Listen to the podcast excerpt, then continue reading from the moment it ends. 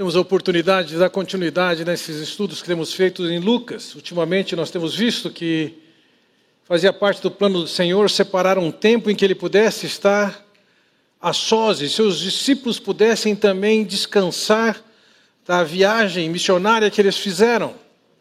Seguramente precisavam de um descanso. O Senhor, em parte, providencia isso, entretanto, a multidão o assediava de tal maneira que não era possível que isso acontecesse. No versículo que começa a nossa porção de hoje, versículo 18, diz que certa vez Jesus estava orando em particular. Finalmente tiveram um tempo de descanso. Finalmente tiveram um tempo isolado da, daquela multidão. Não foi alguma coisa simples e nem tão próximo para eles conseguirem esse tempo na verdade, eles tiveram que subir ao norte, ir ao limite do que era a terra de Israel nos tempos antigos. Era o começo da subida do Monte Hermon, a cerca de 70 quilômetros de Damasco. Eles que estavam ali em Cafarnaum, que é uma altitude de 200 metros negativo, ou seja, 200 metros abaixo do nível do mar, Agora eles subiram e eles estão a 300 metros acima do nível do mar. Aquela região conhecida como Cesareia de Filipe. Cesareia foi construída por Herodes, em honra a Roma e a César Augusto.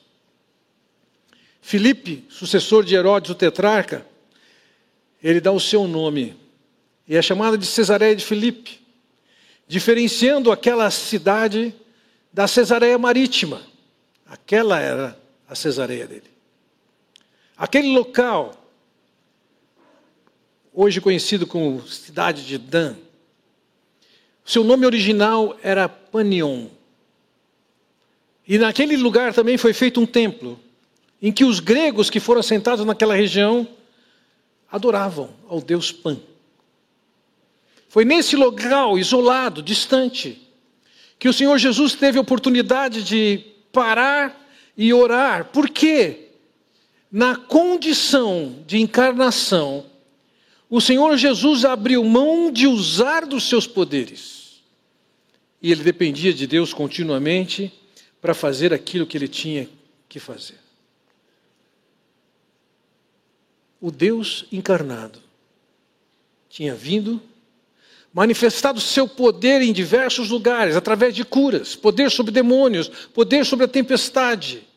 Os discípulos tinham visto todos esses poderes e tinham alguma imagem sobre quem era Jesus. Eles tinham a oportunidade de andar com Jesus, de fazer-lhes perguntas, e por vezes, como é a realidade desse texto que nós contemplamos, da narrativa sobre esses fatos, é Jesus quem faz pergunta para eles. Seguramente, se nós tivéssemos a oportunidade de falar com Deus, esperando que tivesse uma resposta para Ele agora, poderíamos perguntar tantas coisas: por que essa guerra na Ucrânia? Por que isso aquilo? Por que passamos por isso e aquilo? Naquela ocasião, não foram as perguntas dos discípulos que pesaram, o que pesou foram as perguntas de Jesus. Eles já tinham visto Jesus fazendo seus milagres. Eles já tinham visto o seu ensino maravilhoso. Eles já tinham visto que o Senhor estava despertando resistência, rivalidade e ódio. Mas o Senhor tem perguntas para eles. Vejam, quando o Senhor Jesus faz perguntas, isso normalmente coloca as pessoas numa situação, no mínimo, delicada. Lembra quando ele perguntou para Simão, Simão, sabendo que era uma situação ameaçadora, ele disse: suponho. E naquela ocasião, eles têm que lidar com respostas. Tem que responder ao Senhor Jesus as perguntas que ele está fazendo. E são perguntas que têm a ver com a identidade de Jesus. Vamos olhar para esse texto? Certa vez Jesus estava orando em particular e com ele estavam os seus discípulos. Então lhes perguntou: Quem as multidões dizem que eu sou? Eles responderam: Alguns dizem que és João Batista, e outros Elias, e ainda outros que és um dos profetas do passado que ressuscitou. E vocês, o que dizem? perguntou. Quem vocês dizem que eu sou? Pedro respondeu: O Cristo de Deus. Jesus os advertiu severamente que não contassem isso a ninguém. E disse é necessário que o filho do homem sofra muitas coisas e seja rejeitado pelos líderes religiosos, pelos chefes dos sacerdotes e pelos mestres da lei, seja morto e ressuscite no terceiro dia. Você percebe aqui que o questionamento de Jesus é acerca de uma única coisa: quem vocês dizem que eu sou? Ainda que a pergunta é dirigida somente aos discípulos, a pergunta, em primeiro lugar, está querendo saber qual é a opinião geral sobre Jesus. A pergunta aqui não é se achavam que ele era um cara legal, bacana, etc. Não, o Senhor Jesus não estava com nenhum problema de insegurança quanto à sua autoestima e estava querendo ver se havia um, um, um elogio, alguma coisa do tipo. A questão é de identidade. Quem dizem que eu sou? O fato é que o que ele tinha feito tinha despertado uma multidão tão grande, e o assunto é Jesus. E ele pergunta: Quem dizem que eu sou? E vocês, quem vocês dizem que eu sou? E eles dão a resposta, tanto a resposta daqueles outros da multidão, como eles dão a resposta deles. A resposta a essa pergunta é absolutamente estratégica e definitiva em termos de destinação da vida daquele que crê ou não crê. A resposta daqueles e desses tinha uma diferença. Uma delas era baseada na especulação e a outra era baseada na revelação. Então, quando ele faz a primeira pergunta, ele, resposta, ele, ele obtém a primeira resposta, e é o nosso primeiro ponto de hoje, a resposta humana. Nós poderíamos ter um equipamento aqui que você nunca tenha visto, um instrumento. E você olha para aquilo e pergunta: o que, que é isso? E com a sua criatividade, com a sua imaginação, você começa a especular para definir o que, que é aquilo. E a especulação só termina quando alguém que sabe o que é, conta, revela o que é. Nós vamos ver nessas respostas aqui pessoas que se baseavam em especulação e pessoas que se baseavam em revelação. E isso faz toda a diferença para nós hoje. A primeira resposta que foi dada é a resposta humana. A resposta da multidão. E como naquele tempo, o Senhor Jesus queria ouvir a, pergunta, a resposta, veja o que diz. Certa vez Jesus estava orando em particular e com ele estavam os seus discípulos, então lhes perguntou: Quem as multidões dizem que eu sou? Supostos estudiosos a todo tempo estão tentando identificar quem é Jesus. Anos atrás eu estava ensinando um casal que estava começando a aprender sobre o Senhor Jesus Cristo. E num dos nossos estudos, ela disse que eles tinham encontrado um, um amigo, colega, professor, doutor aqui na Unicamp e que eles tinham falado que estavam estudando a Bíblia, e o casal disse para eles: Olha, nós, nós lemos um livro que mostra o seguinte: os textos do Novo Testamento não são confiáveis. Os textos do Novo Testamento são ficção. E quando eles me contaram isso, eu falei assim: que bom que eles leram esse livro. Vamos convidá-los para vir para o nosso estudo bíblico. Eles podem ter alguma contribuição expressiva. com vídeos. E depois veio a resposta. Eu disse, não, na verdade o livro que eu estou lendo é uma novela. Aquilo sim era uma obra de ficção. Em função de ficção, de imaginação, de elucubração, de especulação, As pessoas estão criando diversas teorias acerca do Senhor Jesus Cristo. E o Senhor está querendo saber, na boca da multidão, na boca do povo, o que dizem acerca da minha identidade. Veja, não está aqui em questão se Jesus fazia milagres, essas pessoas acreditam ou não. Não está aqui em questão se ele tinha expulsado demônios, se as pessoas acreditam ou não. As pessoas tinham podido ver ele operar milagres, ele expulsar demônios. Isso era visto como legítimo. Isso não era questionado pelaquela população. Pode se questionar hoje, mas naquele tempo não havia esse questionamento. Mas, embora eles vissem as manifestações de poder e de autoridade de Jesus, quem é que eles pensavam ser Jesus?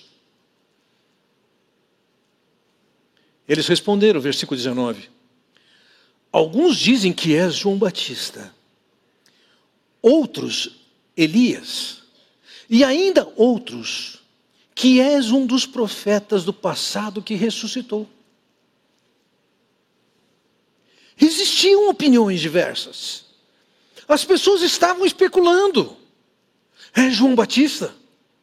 É Elias? É outro profeta? Qual deles?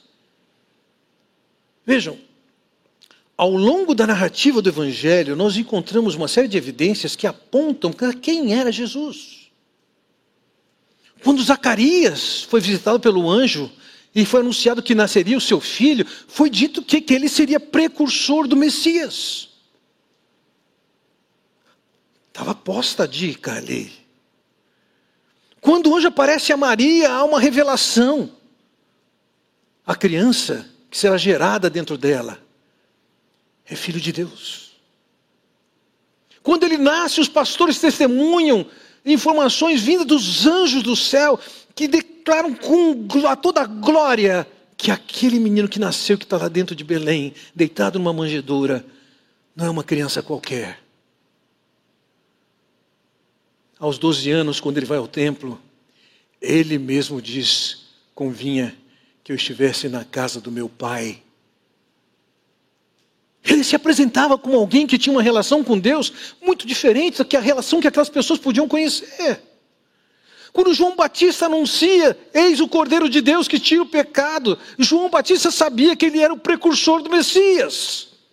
Por ocasião do seu batismo, houve manifestação dos céus com clareza. É o meu filho amado em quem eu me comprazo. Por ocasião da transfiguração, aqueles discípulos viram aquela manifestação e se impressionaram com um breve insight acerca de quem era Jesus. Até o diabo, demônios e outros manifestaram reconhecendo quem era Jesus. Eles disseram: Ele é o Filho de Deus, Ele é o Filho do Altíssimo. Um anjo disse: Ele é o Salvador do mundo. Demônios disseram que Ele era o Santo de Deus. Até esse tempo, essa população, esse povo que está dando opinião, está especulando e não sabe quem efetivamente ele é. Eles tinham dificuldade de reconhecer quem era Jesus. Eles enxergavam que era alguém importante, enxergavam que era alguém que poderia ter um papel escatológico na história daquela nação. Mas eles falhavam em identificá-lo. É João, é Elias, é qualquer um dos profetas. Assim como naquele tempo, é aqueles que falam e especulam quem é Jesus. Quem são aqueles que dizem que Jesus foi um grande homem? Se você ler os evangelhos, você vai ver o quanto essa declaração é tola. Quanto mais eu leio o Novo Testamento, mais eu vejo o exercício da autoridade e poder de Deus falando o que ele falou. Se ele fosse somente um homem, ele não era bom, ele era louco. Mas não. Há quem acha que ele seja um grande homem. Há quem acha que ele só fala de amor e o amor moldado como nos nossos dias. Do amor que ele tem, ele fala e ele é quem mais fala sobre inferno em toda a Bíblia. Estão especulando. Em tempos recentes, Jesus é visto como alguém que promove justiça social. Se isso fosse verdade, ele foi o justiceiro social mais fracassado que houve. Há tantas especulações sobre quem Jesus, havia especulação no meio daquela população, no meio daquele povo. Há especulação hoje: quem é Jesus? Quem é que forma a sua opinião sobre quem é Jesus? Professor na sua escola, na faculdade? Seus colegas na rua? Ou você mesmo tem desenvolvido uma imaginação criativa fenomenal para redefinir quem é Jesus? Essa primeira resposta, falsa, fruto de especulação, não vai conduzir as pessoas na direção correta. Porque a resposta verdadeira a essa pergunta, quem é Jesus? Quem dizem que eu sou? Define o futuro, a eternidade de qualquer um. Mas há uma segunda resposta, que é a resposta divina. Vejam, no versículo 20 é dito: E vocês, o que dizem? Perguntou: Quem vocês dizem que eu sou? no meio de toda aquela confusão de ideias, no meio daquela pluralidade de opiniões sobre quem é Jesus, aqueles discípulos que tinham andado próximo com ele, eles já perceberam uma série de coisas sobre Jesus. Eles já sabem que ele tem um papel típico da realeza. Ele sabe que ele tem poder sobre demônios. Ele sabe que ele terá a exercer um papel de dimensões políticas, uma vez que é anunciado que ele vai reinar. Mas em meio àquela confusão toda, quando Jesus pergunta, Pedro responde: Tu és o Cristo de Deus. O que é que Pedro estava dizendo? Pedro estava dizendo que ele estava reconhecendo com isso que Jesus era o prometido nas Escrituras, o Cristo, o Messias. Que tudo que ele podia ler das Escrituras e tudo que ele via em Jesus, e que ele podia entender, e ele não entendia isso completamente, mas aqui é a primeira pegada, ele consegue identificar quem é Jesus. Eles não sabiam ainda que Jesus era Deus. Mas depois de quase 20 meses andando juntos, a compreensão deles está muito mais ampla, mais plena. Eles sabiam que ele era um sacerdote, eles sabiam que ele era um profeta, eles sabiam que ele era um líder da parte de Deus, eles sabiam que ele era amado por Deus, eles sabiam que, como Messias, ele viria a ser rei de Israel. Eles não tinham questões sobre quem era Jesus, embora tivessem dificuldade de conciliar tantas coisas que eles viam e com o que eles conheciam e como eles interpretavam o Antigo Testamento. Como é que eles podiam saber disso? Vejam, não fora um fato. E o fato é uma revelação divina.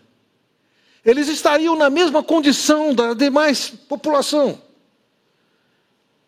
Por quê? Porque para compreender quem é Jesus, se faz necessário não uma especulação, mas uma revelação da parte de Deus.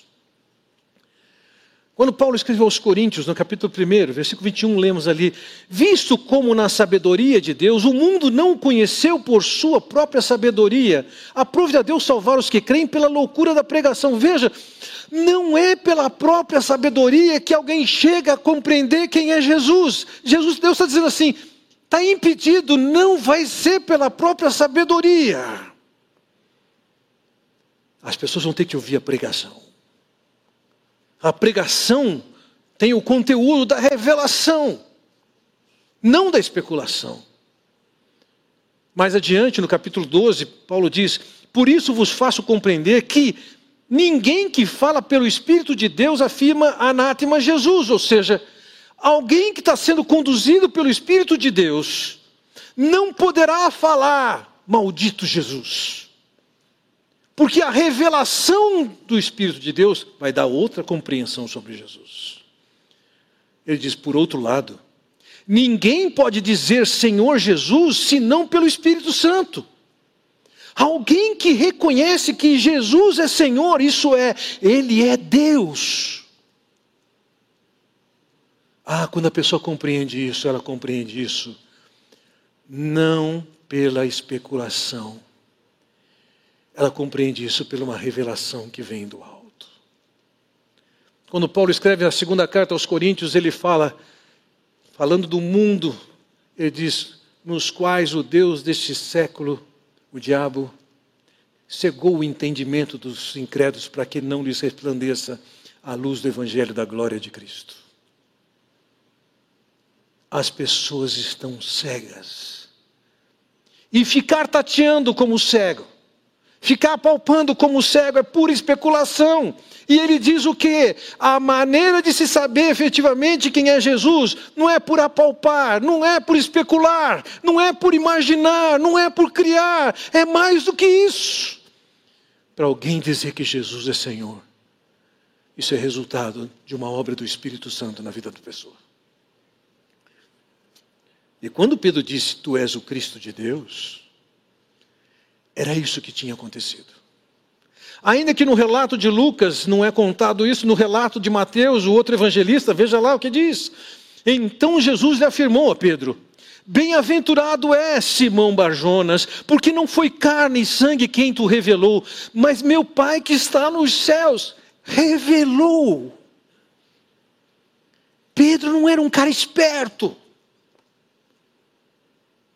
Ele não era um grande especulador. Ele recebeu uma revelação. Quando ele diz que Jesus é o Cristo de Deus, ele estava reconhecendo que ele era o Messias prometido. Aquele não era só um profeta. Não era só um sacerdote. Não era somente alguém que tinha poder de fazer milagres. Ele era aquele que tinha sido prometido no Antigo Testamento. A compreensão de Pedro não era resultado de uma boa especulação. A compreensão de Pedro era resultado de uma revelação que vinha de Deus. A compreensão de que Jesus é Deus, que foi enviado da parte de Deus para nós, para chegar até aqui e morrer no nosso lugar, para que fôssemos salvos, essa compreensão não vem por especulação vem por uma intervenção divina que faz com que os olhos vejam o que não era possível ver por si mesmo. É Deus quem revela. É Deus quem tira as escamas dos olhos para que se compreenda quem é Jesus. Dois tipos de maneira de lidar com a pergunta sobre a identidade de Jesus: especulação ou revelação. Que resposta pode ser dada? Da especulação, a criatividade é toda sua. E isso conduz para se manter longe de Deus pela eternidade. A mensagem da revelação, ao contrário, define o destino dessa alma para estar com Deus pela eternidade. Simão, você é um felizardo. Deus revelou isso a você. Como se aplica isso? Qual a importância para nós hoje? Veja, na sequência, versículo 17 nos diz que Jesus os advertiu severamente que não contassem isso a ninguém. Essa é uma das coisas que, quando você não entende um pouquinho, você fala: que coisa estranha. Essa não era uma mensagem para ser pregada, essa não era uma mensagem para ser conhecida. Por que, que ele não quer que seja conhecido dos outros? Ele, veja o texto, diz que advertiu severamente. Pense na sua mãe quando está brava quando ela adverte severamente. A abordagem do Senhor Jesus com aqueles discípulos foi uma advertência. e foi severa. Não contem isso para ninguém. É interessante porque em outros lugares o Senhor quer que seja conhecido como alguém que não é simplesmente um curandeiro, não é somente alguém que exerce poder sobre demônios, não é um exorcista. Mas aqui ele não quer que a identidade dele seja falada. Ele impediu, com advertência severa, que eles não falassem isso. Por quê? Veja o versículo 21.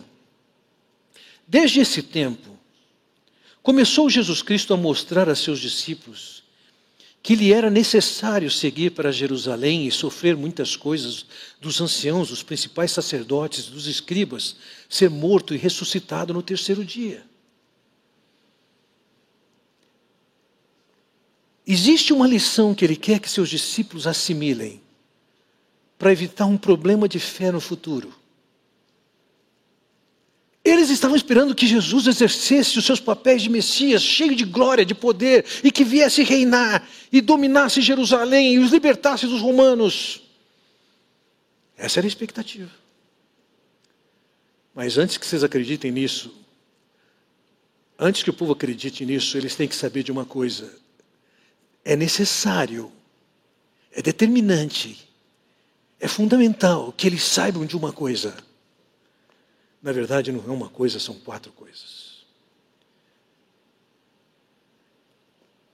Seguir para Jerusalém e sofrer muitas coisas dos anciãos, dos principais sacerdotes e dos escribas. Ele ia seguir para Jerusalém. Ele seria rejeitado e sofreria na mão da liderança judaica. Ele seria morto ele seria ressuscitado no terceiro dia. Se a mensagem saísse e sendo comunicada que ele é o glorioso rei, tão logo ele fosse resistido, rejeitado, morto, o que, que esse povo creria? Então, eu entendo que o Senhor está dizendo o seguinte: falta algum tempo ainda, alguns meses, que as pessoas tenham que compreender os fatos que vão se desenrolar, para então eles saberem efetivamente quem eu sou. Vocês sabem. E vocês vão ter que lidar com os fatos próximos que vão acontecer. Eu estou indo para Jerusalém. Eu vou ser rejeitado. Eu vou sofrer na mão das autoridades. Eu vou ser morto. Mas eu vou ser ressuscitado. Na cabeça deles, o pouco que eles conheciam, e entendamos isso, é possível que eles fizessem um exercício que muitos de vocês gostam de fazer: colorir a Bíblia. Coloca em lápis colorido e aí, ah, essa passagem é tão bonita, pinta de azul. Ah, essa aqui, nossa, cor de rosa. Veja, antes de mais nada, naquele tempo as pessoas não tinham uma Bíblia particular. Quando elas queriam ouvir o texto, elas iam na sinagoga. Alguém ia pegar o livro lá e ia ler. Mas mesmo nessa leitura, na cabeça deles, eles estavam lá passando lá, azulzinho, verdinho. E tantas passagens belíssimas que falavam da glória do Messias, do libertador, do Salvador, daquele que proveria o perdão, era bem vista. Azulzinho. Agora, as passagens que eles entendiam menos, ou que falavam de alguma coisa que eles não queriam ouvir, eles passavam batido. Não davam tanta importância. E Pedro, com esse pano de fundo mental, quando ele ouve do Senhor Jesus, ele manifesta a sua opinião. Versículo, 23, não, versículo 22. E Pedro, chamando-o à parte, começou a reprová-lo, dizendo: Tem compaixão de ti, Senhor, isso de modo algum te acontecerá. Se existe um cara que é topetudo na Bíblia, Pedro. Ele acabou de falar que Jesus é o Cristo de Deus. E ele tem a pachorra de repreender Jesus.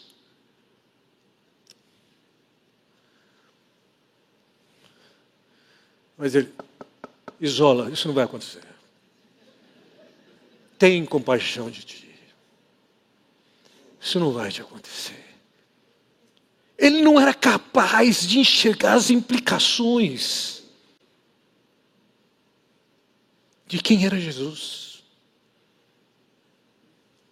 Para ele ser rejeitado, sofrer na mão de, passar pela morte, era absolutamente inaceitável, indesejável e incompatível com a teologia de grifar a Bíblia. Versículo 23 diz que, mas Jesus, voltando-se, disse a Pedro: Arreda, Satanás. Tu és para mim pedra de tropeço, porque não cogita das coisas de Deus, e sim das dos homens.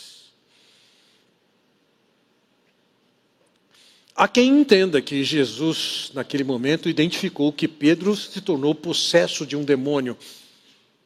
E que quando Jesus se dirigiu a ele, se dirigiu ao próprio demônio. Não creio que precisamos ir tão longe. Eu entendo que o diabo viu aquela oportunidade de sugerir para Pedro. E ele disse: Isso não vai te acontecer. Isola, tem compaixão de ti. E o Senhor Jesus sabia, identificava que aquela proposta era diabólica, arreda. Ele estava falando com o próprio Pedro, porque o Pedro tinha assimilado uma visão que não tinha nada a ver com a revelação. Você não cogita das coisas de Deus, e sim das dos homens. Pedro, nessa hora, ele está manifestando o senso comum o senso humano. Mas Jesus disse claramente: é necessário. Veja, versículo 22. O Cristo disse: é necessário que o Filho do Homem sofra muitas coisas, seja rejeitado pelos líderes religiosos, pelos chefes dos sacerdotes, pelos mestres da lei, seja morto e ressuscite ao terceiro dia. Essa era a perspectiva de Jesus sobre o trabalho que ele tinha que fazer. A cruz estava no seu plano. Da perspectiva de Pedro, não. A proposta de Pedro era a aprovação e a aclamação já. E Jesus está dizendo: eu vou para Jerusalém. Eu vou ser rejeitado. Vou ser resistido. Vou ser morto. Havia dois planos aqui. O plano daqueles que amavam a Jesus, mas que não tinham conhecimento daquilo que Deus tinha falado para eles. E Jesus está dizendo: Pedro, amplie a sua perspectiva. A morte não é indesejável. A morte é indesejável para o diabo. Ele não quer que eu passe por ela, para que não haja perdão de pecados. A morte, da perspectiva do plano de Deus, é o meio de salvar a humanidade. Pedro poderia fazer isso? Claro. Ele poderia saber disso? Claro. Ao ler o profeta Isaías, você pode ler capítulos como o capítulo 30, capítulo 60, capítulo 66, que falam da glória do Messias, que ainda haverá de acontecer. Mas dentre esses capítulos tem o capítulo 53 que fala não tanto da glória, mas do ser resistido, rejeitado, do sofrimento e da morte e da ressurreição. Mas eles não passavam, não olhavam para isso. A passagem não era tão inspiradora para eles. O profeta Isaías profetizou 700 anos antes de Jesus. E o que, que ele fala? Vamos olhar para esse capítulo 53. Porque foi subindo como renovo perante ele, como raiz de uma terra seca. Não tinha aparência nem formosura. Olhámo-lo, mas nenhuma beleza havia que os agradasse. Entendam isso. Essa passagem está inserindo a maneira como Jesus chega e se aproxima depois que foi torturado, açoitado, e agora ele está pronto para ser crucificado. As pessoas olham para aquele quadro e estão dizendo que não tem nenhuma aparência, nem formosura, nem beleza. O quadro era feio. Versículo 3. Era desprezado e o mais rejeitado entre os homens, homem de dores que sabe o que é padecer, e como um de quem os homens escondem o rosto, era desprezado e dele não fizemos caso.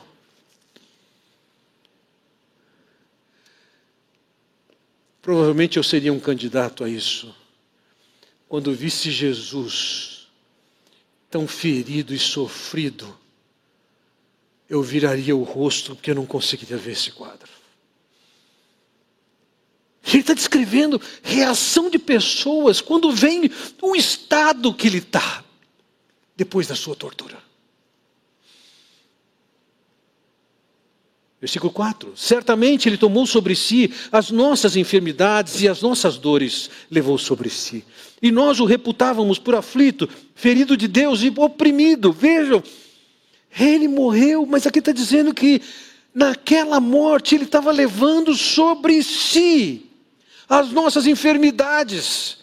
E entenda isso, já desde o capítulo 1 de Isaías você vai ver, enfermidade tem a ver com corrupção, com pecado dentro dessa literatura.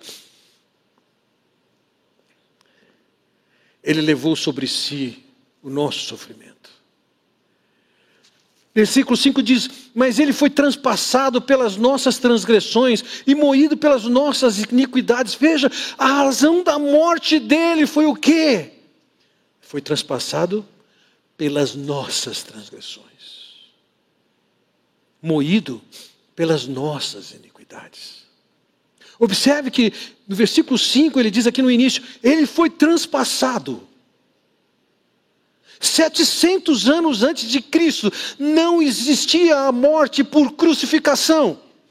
As pessoas eram mortas, fosse por apedrejamento ou enforcamento. Mas o profeta tem essa leitura, essa revelação e está dizendo o seguinte: ele vai ser transpassado, vai ser pregado numa cruz. Versículo 6. Todos nós andávamos desgarrados como ovelhas, cada um se desviava pelo caminho, mas o Senhor fez cair sobre ele a iniquidade de nós todos. Por que, que ele ia enfrentar essa morte? Para carregar as iniquidades, os pecados, a corrupção de cada um de nós. Ele foi oprimido e humilhado, mas não abriu a boca. Como o cordeiro foi levado ao matador e como ovelha muda perante os seus tosquiadores, ele não abriu a boca. Por juízo opressor foi arrebatado, e de sua linhagem quem dela cogitou?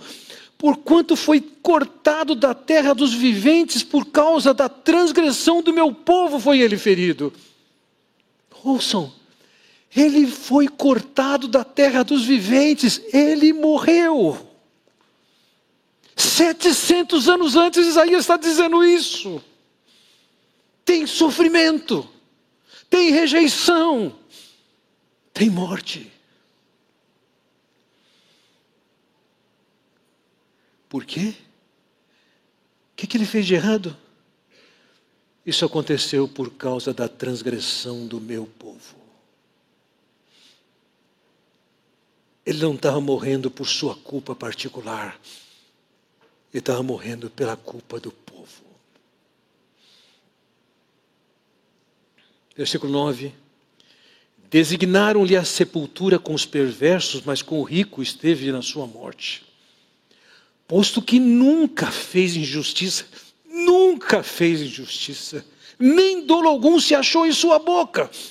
E por ocasião da sua morte, como o texto diz, ele foi destinado o perverso, foi crucificado no meio de dois bandidos. Mas com o rico ele teve na sua morte porque porque o túmulo que foi emprestado por algum tempo para que ele lá estivesse era de um rico chamado José de Arimateia. Isaías está revelando em detalhes Mas aquelas passagens não eram tão entusiasmadoras para grifar o texto.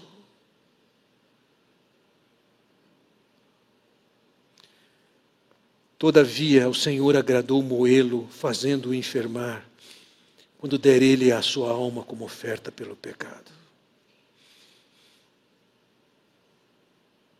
Deus se agradou daquele sacrifício. Porque, na verdade, ele estava pagando os pecados. Para que as pessoas pudessem chegar a Deus livres das suas culpas. Ele verá a sua posteridade, prolongará os seus dias. Opa, prolongará os seus dias. Ele foi cortado da terra dos viventes, mas até seus dias prolongados, ele ressuscita. Ele vai ver pessoas que creem.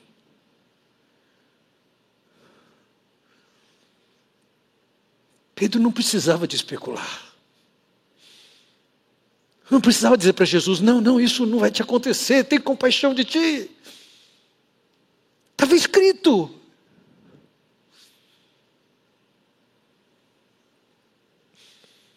Quando Jesus diz para os discípulos, adverte-os severamente, dizendo: não conta isso para ninguém.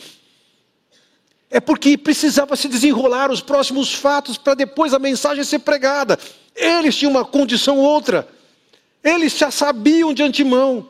E eles estavam sendo preparados para os próximos fatos. Rejeição, sofrimento, morte. Tudo isso dentro do plano de Deus. Como vimos, o Senhor Jesus começou a falar isso para eles, mas eles ainda assim não percebiam, não era a mensagem que eles queriam ouvir, seus ouvidos eram seletivos.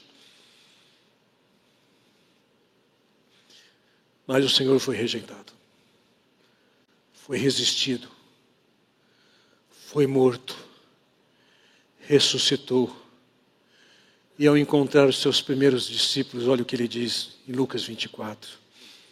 A seguir, Jesus lhes disse: São estas as palavras que eu vos falei, estando ainda convosco.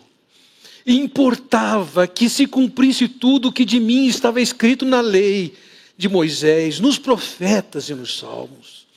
Então lhes abriu o entendimento para compreenderem as Escrituras.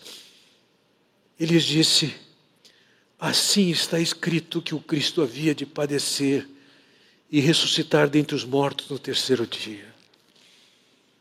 E que em seu nome se pregasse arrependimento para a remissão de pecados de todas as nações, começando de Jerusalém. Era necessário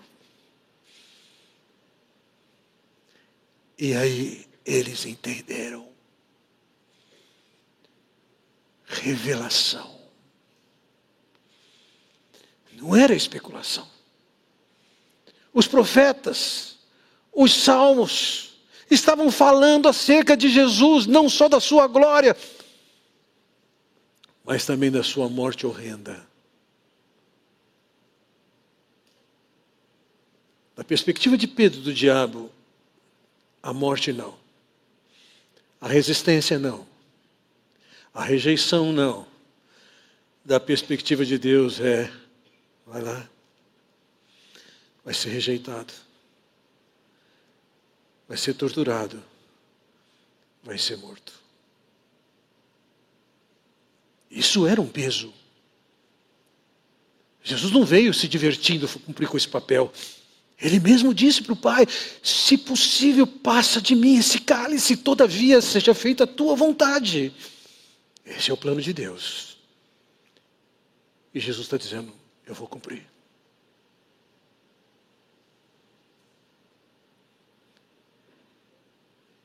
Quem dizem que eu sou? Quem vocês dizem que Jesus é? Quem? Está especulando, isso não vai ajudar você. Você tem que voltar para as Escrituras. E se ainda não teve seus olhos abertos para perceber de quem estamos falando, se prostre diante de Deus e fale, me revele. E se você já entendeu hoje que Jesus é aquele que havia sido prometido e os detalhes da sua morte estavam descritos, revelados, é a oportunidade de você se curvar diante dele e reconhecer: o Senhor é Deus. Obrigado. Eu me rendo a ti.